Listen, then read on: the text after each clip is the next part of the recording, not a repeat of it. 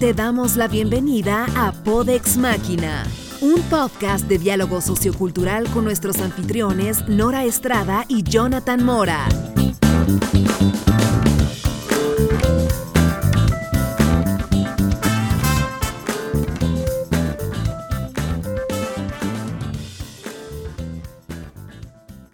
Nora, pues estoy súper contento. Eh, han pasado un montón de cosas estas últimas semanas y las más importantes referentes al podcast es que ya tenemos páginas en redes sociales, ya tenemos también página que es eh, www.podexmáquina.com y aparte las páginas de redes sociales que es facebook.com diagonal podexmáquina y Twitter. Twitter.com diagonal podexmáquina.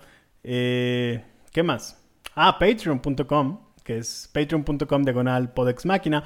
Patreon, eh, para quien no lo haya usado, es una plataforma relativamente nueva donde eh, creadores de contenido pueden obtener una especie de, ¿cómo decirlo? Donación eh, a la gente que le interesa. Sí, una aportación. Que, en este, que en este caso es muy importante porque finalmente eh, las cervezas no se pagan solas, el host de audio tampoco. Entonces, ahí reciben regalitos. la parte que más me gusta es que si tú donas por ejemplo, un dólar, eh, tú recibes algo a cambio. Y si donas más, recibes algo todavía como más distintivo a cambio. Entonces es una plataforma muy interesante. Si se quieren dar la vuelta, ahí está también en la página el link a la, página de Patreon para que lo puedan consultar. Y finalmente, y ahora sí, para empezar con el tema de hoy, vamos a platicar de minimalismo. Pero antes, Nora, llegaron, eh, llegaron unas preguntas eh, al, buzón de, de Facebook y quiero que las leamos para darles de una vez respuesta. ¿Te parece bien? Mm, pero llegaron escritas, ¿las vamos a leer? Este, estaría padre, pero no, no, no. En este caso vamos a escuchar directamente de voz de, creo que una chica se llamaba Regina, eh, el otro muchacho no recuerdo cómo se llamaba, pero te paso una de las preguntas, las escuchamos y si podemos les damos respuesta, ¿te parece? Me parece muy bien. Va, pregunta número uno, dice... Hola, soy Regina y del episodio donde habla de Bourdain me gustaría saber qué consejos le darían a alguien que vive con alguien en depresión. Muy bien, ¿qué consejos le darías a alguien que vive con una persona depresiva? ¿Quieres empezar tú? Porque tú tienes experiencia. No, sé, a, mí me cuesta un poquito más. Si quieres, empieza, empiezas tú y ya después te digo qué opino yo. Bueno, yo te voy a dar el consejo desde el lado de la persona depresiva. Eh, primero, muchas gracias por dejarnos tu pregunta eh, y te voy a decir, no le hagas preguntas. La única pregunta que le puedes hacer a una persona en depresión es, ¿cómo puedo ayudarte? No le preguntes, ¿qué tienes? o ¿por qué estás triste? Porque normalmente la complejidad de sentimientos y de emociones es tal que no te va a poder describir y no le va a ayudar.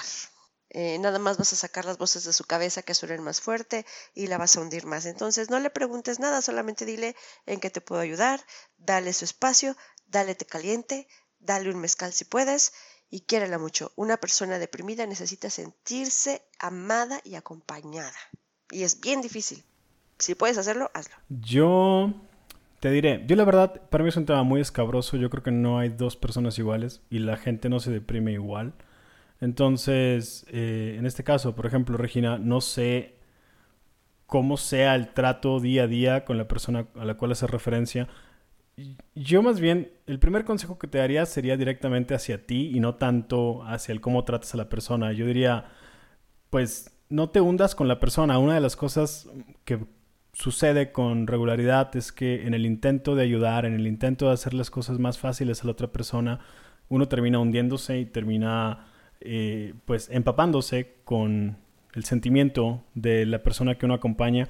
Yo creo que es de las peores cosas que le pueden pasar a uno. Termina siendo frustrante, termina siendo doloroso para ambos, termina provocando a veces culpabilidad en la persona que tiene depresión, porque además de todo tienes la responsabilidad de no arruinarle el día a alguien más. Entonces, yo diría que hagas lo que hagas, siempre hazlo hasta un punto en el cual eh, no sea una afectación para ti. En ese momento yo creo que ahí es cuando toca decidir si vale la pena, si es posible ayudar, si mejor lo dejas en manos de alguien que sí pueda. Porque eh, eso es lo que en mi experiencia personal de las cosas que más doloroso pueden ser es eso, el involucrarte tanto que termines en una situación similar a la de la persona. Y pues eso es, lo que yo lo que yo recomendaría. Y eh, Híjole, Jonathan, has tocado un has, has dicho algo tan cierto y en lo que realmente yo no había pensado. Qué difícil para la persona que te acompaña y que, que no es de tu familia, que es tu pareja, por ejemplo. Ajá. Enamorarse de tus pedos mentales.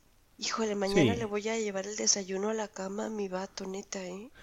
Fíjate que yo no siento, eh, fuera de bromas, yo no siento que requiera eh, agradecimiento. Francamente, de la manera en que yo lo veo, si tú estás con una persona que padece depresión, en uno de estos casos, por ejemplo, un caso romántico, es muy tu responsabilidad. Es decir, tú decides si te quedas o no. No, no es una moneda de cambio de que soy el héroe de tu vida y merezco eh, ciertas consideraciones porque te hago las cosas más fáciles. No, en realidad, todas las personas cargan con su equipaje, con sus problemas. Algunas personas tienen depresión eh, y, no merecen eh, tener que agradecer el hecho de ser acompañadas. Por supuesto que no, Nora. Entonces, no, cancela lo del desayuno. Yo creo que eh, esto va a sonar muy chafa, pero yo creo que el agradecimiento proviene en sí de la persona a la cual acompañas. Es decir, tienes, tiene depresión la persona, pero sigue siendo una, una persona muy inteligente,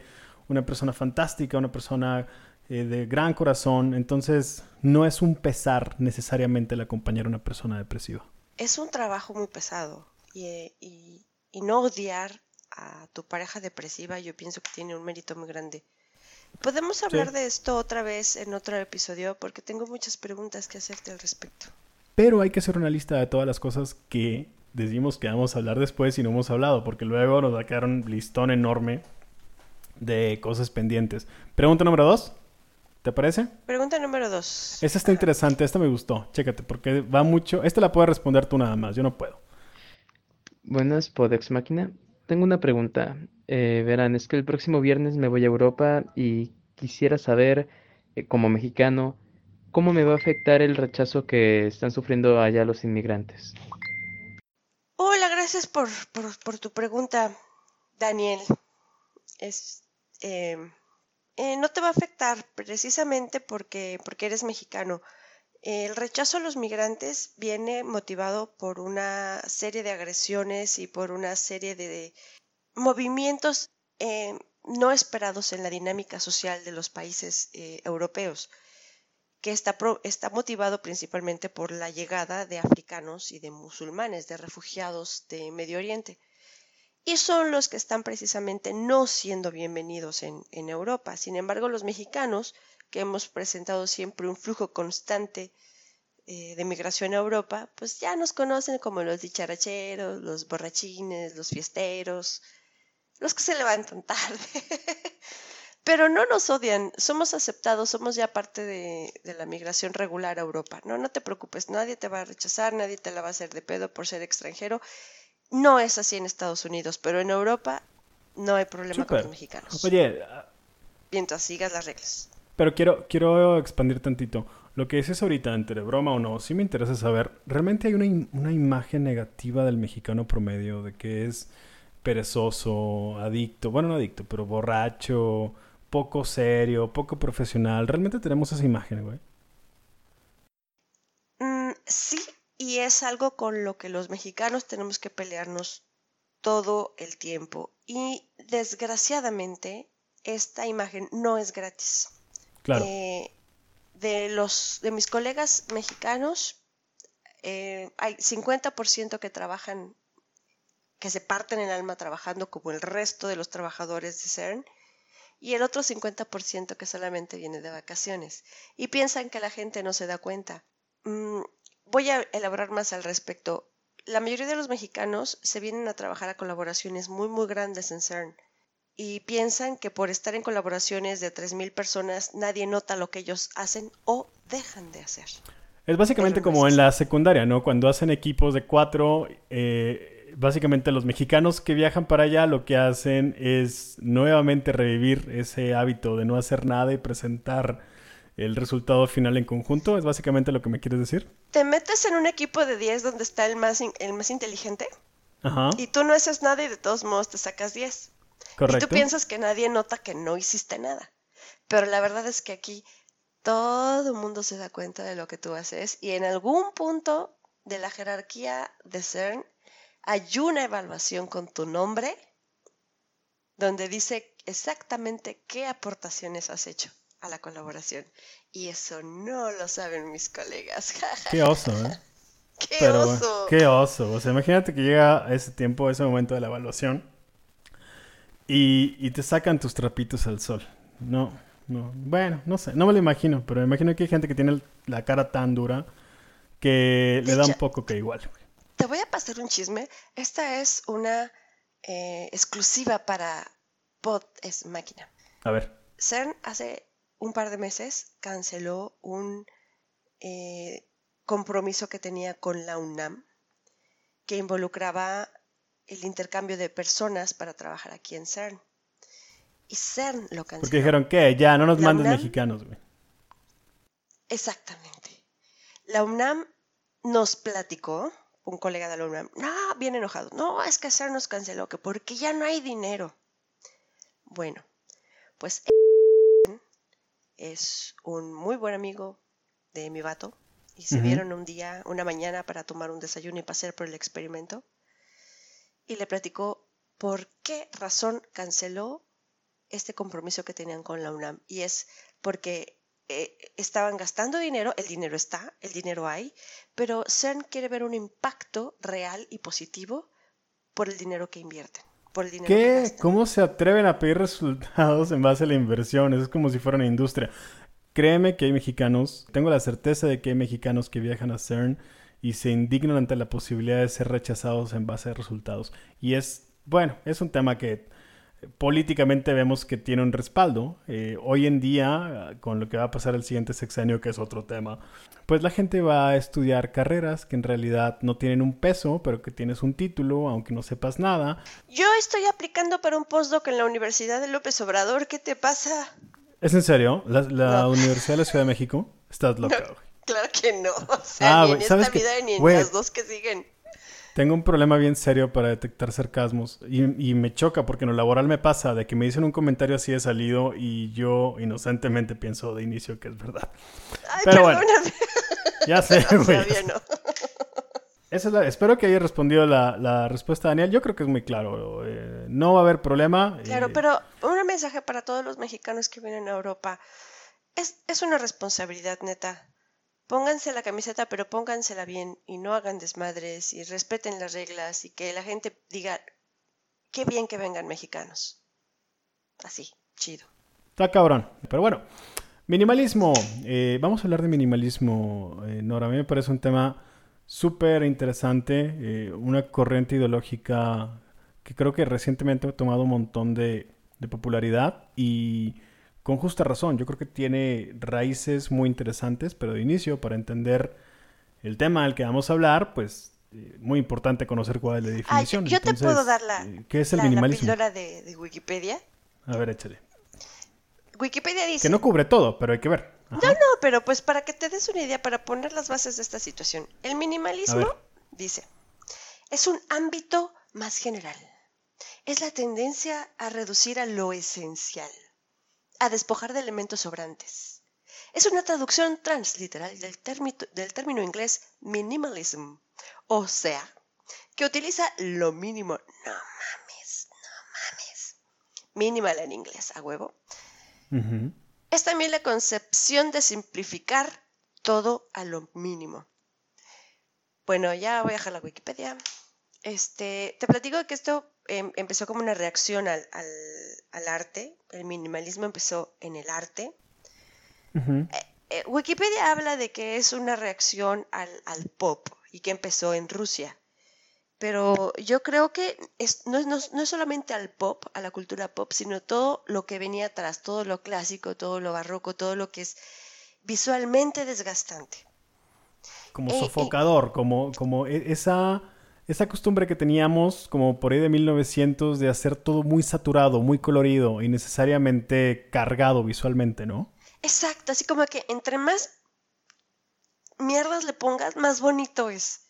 Sí. Y, eso Es, es muy eh, privante Entonces el minimalismo como tendencia artística lo que pretende es involucrar al observador y que parte del discurso artístico provenga del, observador, no solamente del artista.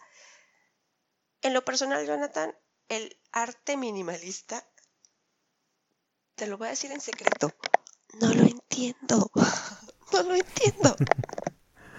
Habría que preguntarle a Avelina Lesper. Eh, no, si está no, de acuerdo con... esa mujer no. No, es que no, realmente siento que Avelina tendría una. Fíjate, Avelina, yo siento que sin conocer mucho de la señora, pero basándome en lo que ha sucedido en los últimos tres años, yo siento que su casa debe de estar plagada, bueno, a la vez no, porque es minimalismo, debe de estar eh, decorada de una manera eh, muy sencilla, muy simple, porque si tú ves la crítica de Avenida Lesper, constantemente hace mención precisamente de la mala costumbre de saturar, de ensuciar, de, de, hacer un cagadero y de ese cagadero sacar algo llamado o bueno, mal llamado arte. Entonces, yo creo que si hay una corriente artística con la que ella estaría de acuerdo todo el tiempo, sería precisamente el minimalismo. Pues sí, te digo yo como, es que yo estoy muy sope para esto del arte. Entonces, yo, a mí no me, no, yo, para que me entiendas, no sé nada. Yo sé si me gusta o si no me gusta. Yo sé si la música me gusta o no me gusta. Así de que, que es que esto me hizo sentir que el futuro y que el concepto y que el... ¿No? ¿No? te ha pasado, ¿No te ha pasado que vas a un museo y vas al museo con una persona que conoce mucho de arte y sientes una especie de culpabilidad porque estas personas entran con una especie de trance de que, de que esto es lo mejor que me ha pasado y lo puedo sentir físicamente? Ahí los tienes con una semirección y tú no sientes, o sea, tú aprecias, por supuesto, eh, sabes reconocer que lo que está delante de ti es algo muy bien ejecutado, pero no te provoca esa, esa epifanía que provoca en mucha gente. Eso me pasa mucho a mí con regularidad. Y es parte, yo creo que del no saber. Me pasó en el Museo de Arte, eh, en la Galería Nacional en Washington. Me fui a la, a la, parte de arte moderno, había una área de minimalismo, había un pañal. De esos pañales de franela que usaban los niños de mi generación. Ajá. Octagonal, clavado en la pared. Ah. Ah, ah, ¿Y, eso era minimalismo? Tres personas paradas enfrente, literal, teniendo un orgasmo artístico con el puto pañal octagonal. Sí, sí. Sí te lo creo. Eh, esas costumbres esnovistas de... Si no hay un mensaje eh, implícito, bueno, no, explícito de la obra, eh, el creártelo y el en cierto modo sentirte superior a los demás porque tú lo entiendes y, me siento fascinado con lo que estoy viendo es muy de hueva, güey. Eventualmente te das cuenta de que es muy, muy de hueva tener que fingir, una, que entiendes y dos, que sientes. Eh, que no dudo que haya gente que sienta algo y se mueva, es decir, que internamente sea conmovido por lo que está viendo, pero yo creo que es un porcentaje bajísimo de, de la cantidad de gente que se planta enfrente de cosas que dice disfrutar. A mí sí, a mí sí me mueve el arte, a mí sí me llega a conmover el arte, pero cuando es explícito. Por ejemplo, eh, un retrato de San Juan Bautista hecho por Da Vinci, los ojos te atrapan, los ojos parece que te están viendo, pero son unos ojos de verdad. O sea, no es un clavo que simula los ojos y tú tienes que imaginarte la fuerza de la mirada y echarle, echarle. No. Yo creo que para percibir, entender y participar en la dinámica del minimalismo como arte, necesitas tener una educación, un background artístico muy académico que, seamos honestos, yo jamás voy a tener, no voy a dedicarle años de mi vida a educarme en el arte solamente para entender lo que me transmite un pañal de franela octagonal. No lo voy a hacer. Y la mayoría de la población no lo va a hacer. Fíjate que... Entonces, ¿qué sentido tiene? No, no, lo, no lo sé. Yo algo que aprecio es que, por ejemplo, hace 20 años, si tú decías la palabra minimalismo, inmediatamente uno lo eh, asimilaba o lo referenciaba con los muebles, con la decoración, con los espacios, con los colores. Y, yo creo que es la manera en la que mucha gente, especialmente nuestras generaciones, inmediatamente enlazan la palabra minimalismo con este tipo de conceptos. Pero esta generación en particular le está tocando llevar o le está tocando vivir el minimalismo de una manera muy diferente, que es el minimalismo llevado como un estilo de vida. Y yo creo que esa es la parte más interesante del minimalismo hoy en día. Francamente, eh, la decoración minimalista, eh, los muebles minimalistas no me parecen como que un super tema. Incluso el arte como tal minimalista no me parece eh, como tan atractivo o tan llamativo como lo es un estilo de vida minimalista que va de eliminar, muy parecido a lo que hacen en el arte, ¿no? Que es eliminar de esta saturación innecesaria de colores y de elementos eh, al arte, del mismo modo llevarlo a la vida personal y eliminar todos estos objetos, todas estas actividades que tenemos que realmente no nos dejan algo y no solamente dejar el hueco, sino llenarlas por cosas que sean más significativas. Y eso es lo que propone el minimalismo como filosofía. A mí me parece fantástico, no sé qué te parezca a ti. Ah, yo lo adoro.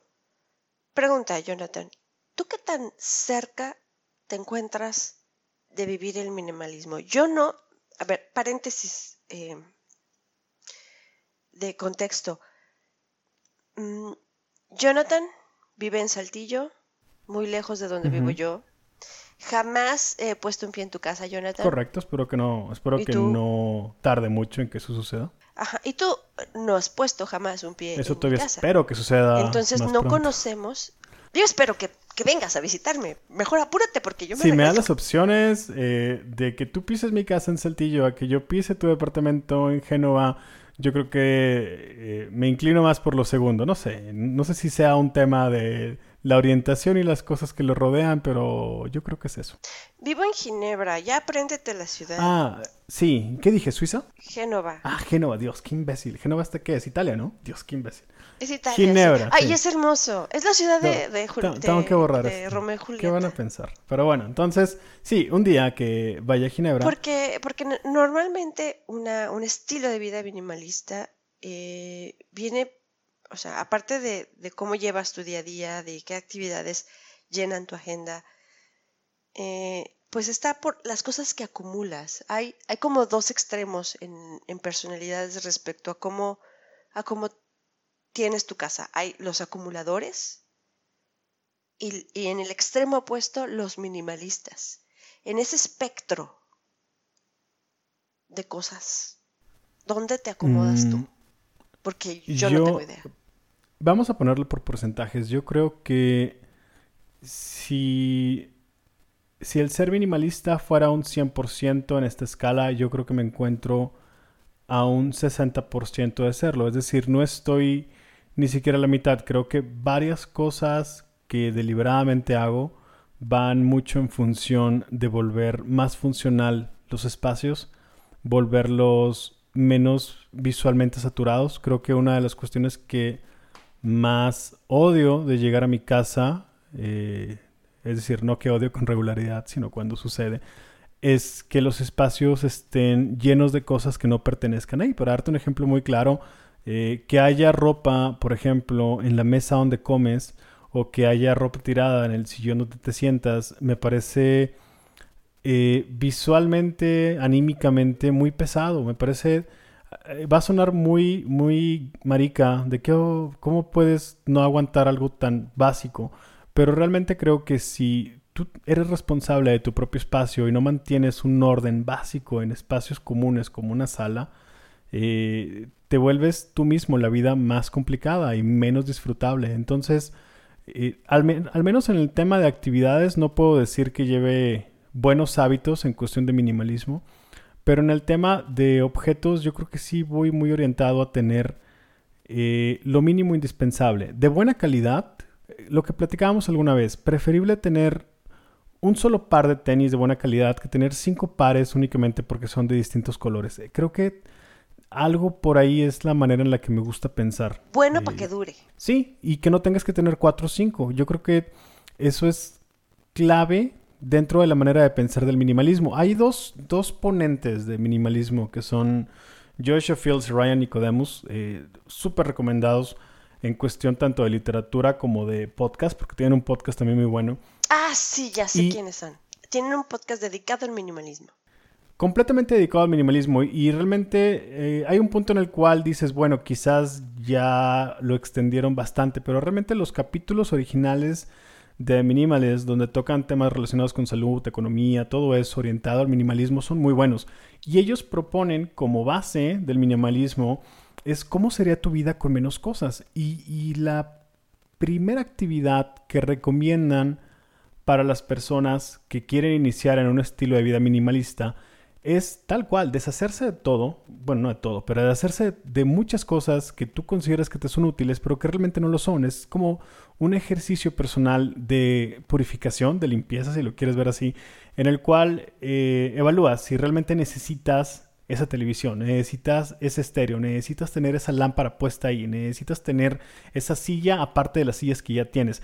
Y comienzas a tomar decisiones y el primer día de este juego, de esta actividad, eliminas una cosa. Y el día 2 eliminas dos cosas. Y el día 3 tal y tal y tal. Hasta que llegas al día 25.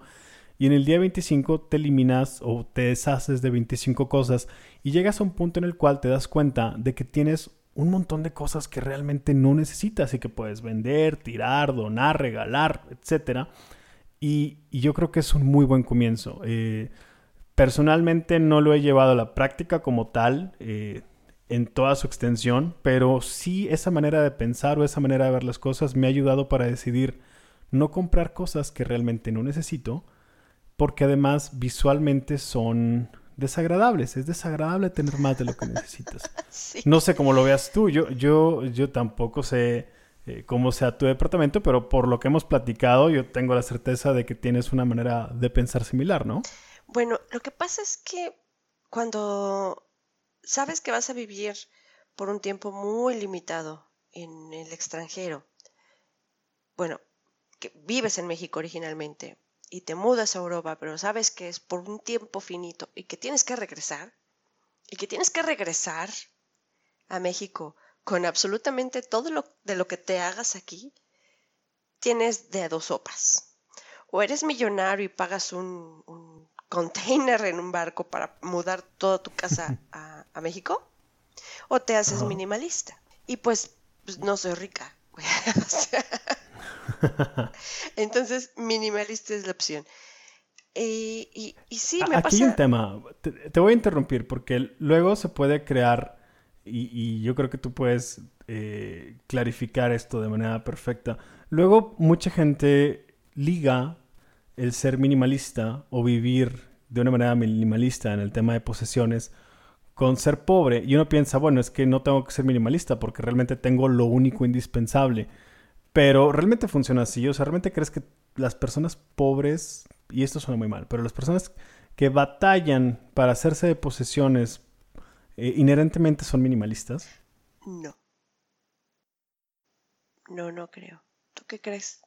Ser minimalista es tener pocas cosas, pero es tener todas tus necesidades cubiertas, todas tus necesidades cubiertas, con lo suficiente indispensable, sin excesos.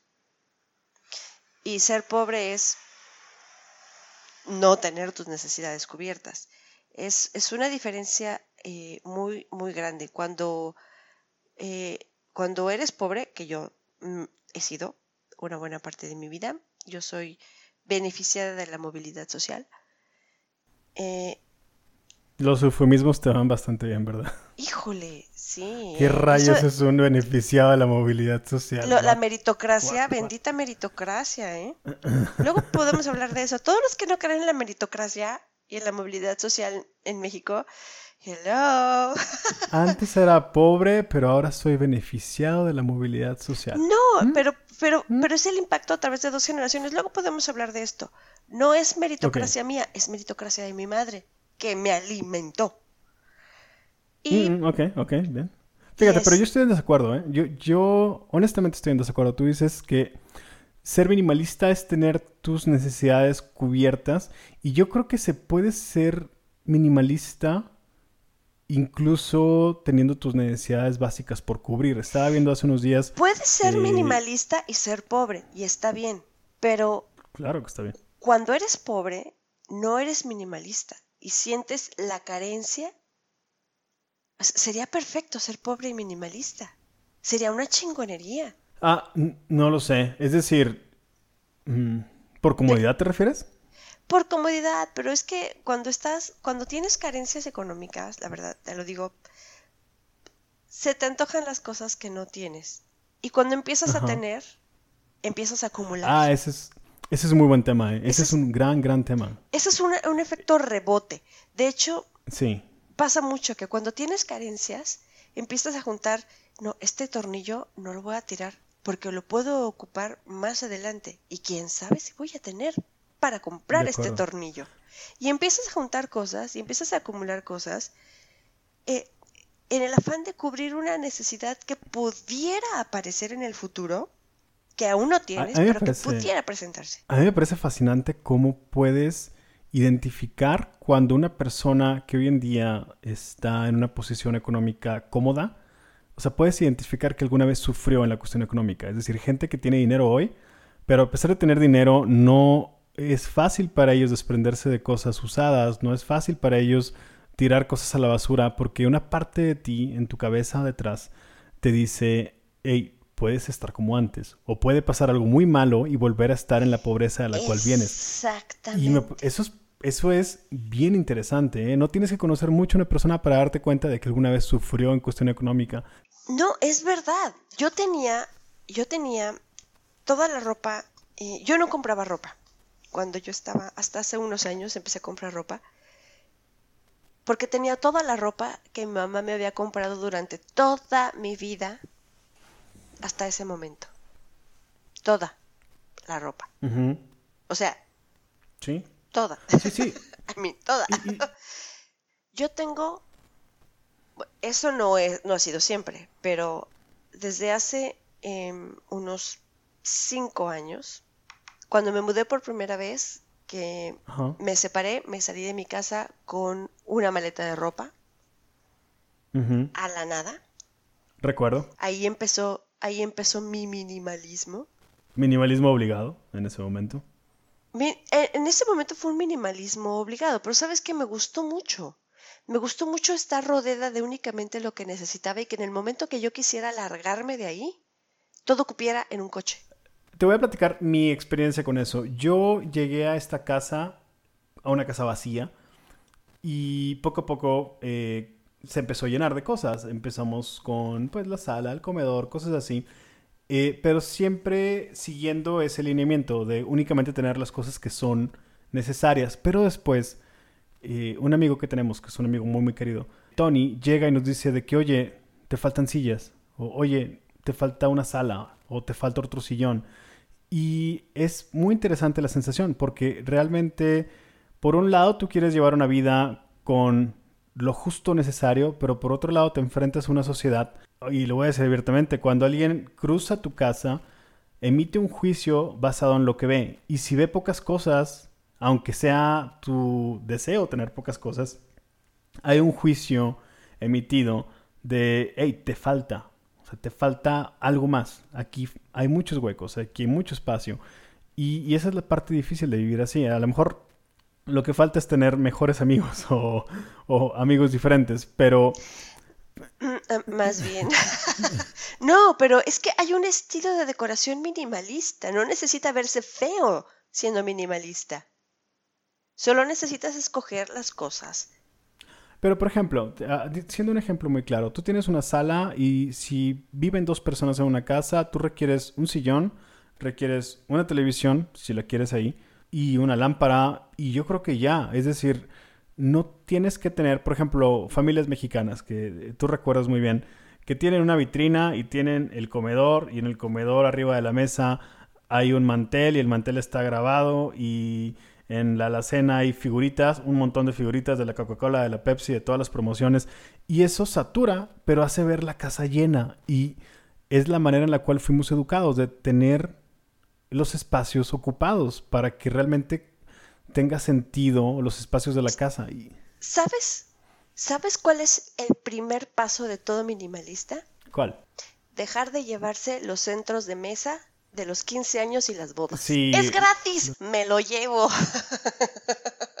si algo no lo usaste en tres años. Y estoy hablando de zapatos. No, es un chingo, tres años, Nora, no mames. Tres meses, seis meses. Me relajé a tres años. No, porque seis, seis meses no aplica, porque por ejemplo aquí hay ropa que no uso en seis meses. Ah. Pero porque es mi ropa de calor. También en México, eh, no creas. Aquí también tenemos estaciones. No creas que las estaciones son únicamente privativas. Sí, pero nada más hay dos. Y me han tocado eh, en Navidades a 30 grados en San Luis. Ah, sí. Sí, porque San Luis. Pero de todos modos, o sea, la chamarra la sacas una vez al año. Cierto. Entonces tienes que relajar ese periodo de tiempo a un poquito más de un año. Digamos, dos años. El ciclo de clima en San Luis Potosí es de 10 años. Entonces, tres años es razonable. Ah. ¿Y qué haces con las cosas? Si no has usado algo es decir, si en tres años. Una vez que llegas a la conclusión de que no has utilizado algo en tres años, ¿qué haces con él? ¿Lo vendes, lo regalas, lo tiras, lo donas o qué?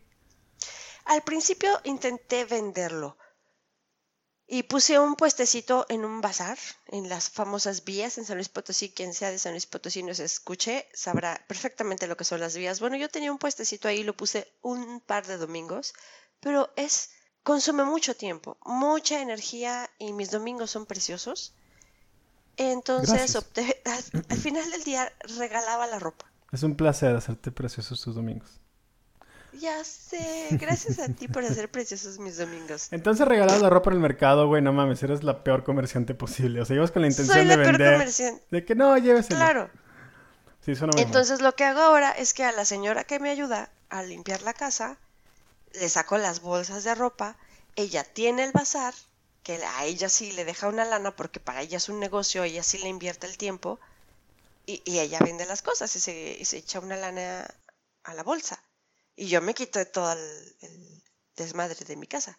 Y así, cada dos meses saco cosas en San Luis y, y, allá feliz. Pregunta para terminar, porque ya no está consumiendo el tiempo. ¿Se puede aplicar esto que platicas del desechar cosas y el dejar de lado lo que no utilices en un periodo de tiempo?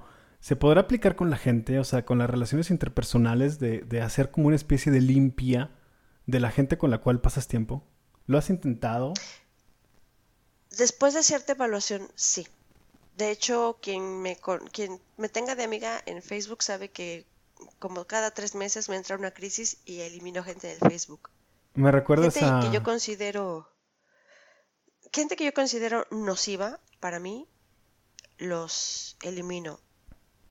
Aunque seamos muy entrañables, si me estás haciendo mucho daño, aunque sea familia. Aunque sea familia. Sí, vale eh, madre. Yo soy eh, más importante. Sí, ese es un... Por sí mismo es un tema. Eh, mucha gente conserva... Es algo ahorita de lo que platicaba, por ejemplo, Regina, cuando estaba preguntando respecto al cómo llevar la relación con una persona que es depresiva. La verdad es que la respuesta cambia mucho dependiendo de quién estemos hablando. Porque estamos hablando de un familiar, por ejemplo, tu madre. Pues yo te puedo decir... que sepas cuándo decir adiós y dejarlo en manos de alguien más, pero si es tu madre no es tan sencillo, sin embargo tampoco es imposible. Es decir, cuando una persona es, como tú dices, tóxica o nociva para tu vida, no importa si es familia, güey, no importa si es tu hermano, si es tu mamá, si es tu papá, si te tienes que ir por tu salud, hay muy poco tiempo de vida como para tener que dedicárselo a gente que te contamina. Y es parte, yo creo, del minimalismo, es también saber decidir con quién vas a pasar tu tiempo y qué vas, a quién le vas a dedicar el poco tiempo que comúnmente nos queda libres. Eh, probablemente son relaciones que no puedas terminar, porque pues es tu madre, este, tu hermano o, tu mejor amigo. Son relaciones que no puedes terminar, que están ahí para siempre. Pero sí puedes darte un tiempo, sí puedes purificarte, sí puedes hacer una pausa, alejarte, ver las cosas en perspectiva y regresar más fuerte, más blindado para protegerte de ataques a tu amor propio, a tu estabilidad emocional. Y es muy positivo, hacer ese tipo de cosas es muy positivo.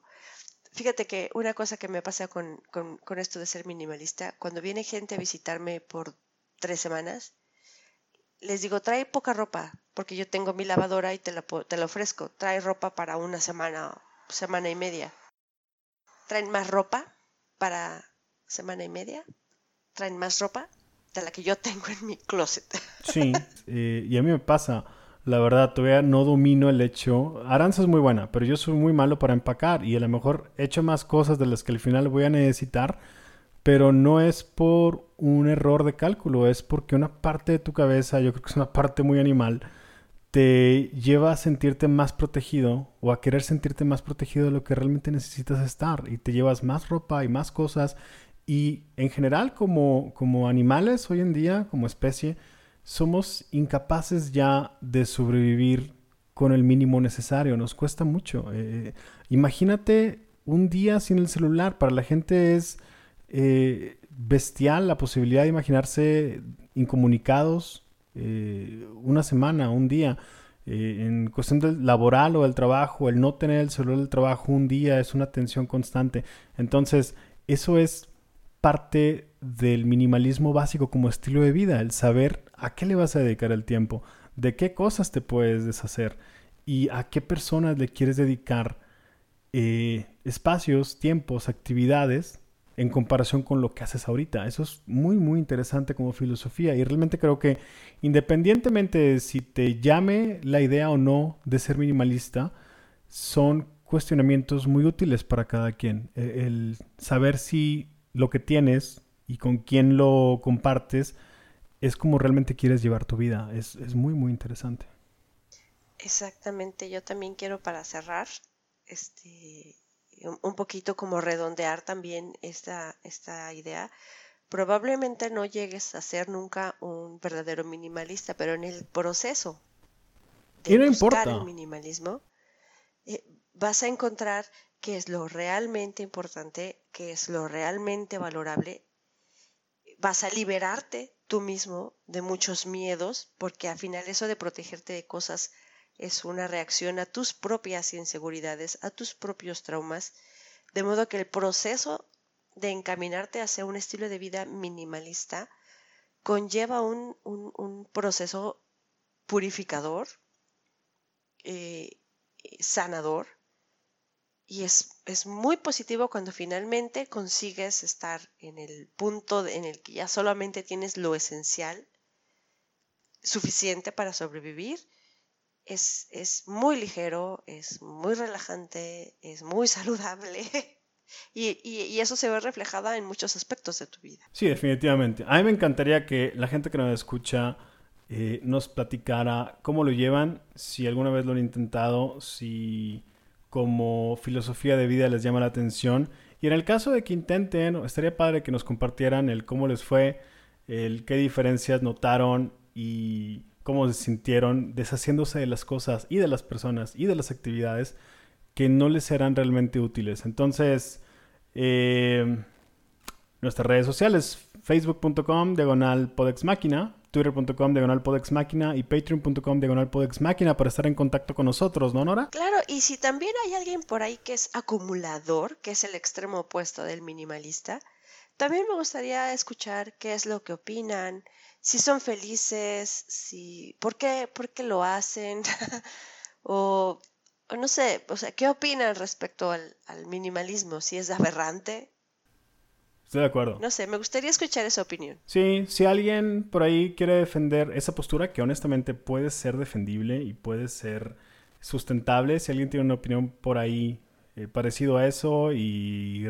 tiene ganas de grabar una capsulita de 5 minutos, probablemente como una especie de addendum a lo que platicamos el día de hoy, estaría muy interesante que nos contactaran, pues para echar una platicada. Claro que sí. Jonathan, muchísimas gracias. No, gracias a ti, Nora, y la siguiente semana le seguimos platicando de esto y, bueno, no de esto, pero de otros temas. Eh, que tenemos bastante material que no hemos tocado. ¿Te parece? Claro que sí, quiero hablar contigo de las polémicas. Gracias por acompañarnos. Recuerda seguirnos en redes sociales y escucha más episodios en www.podexmáquina.com.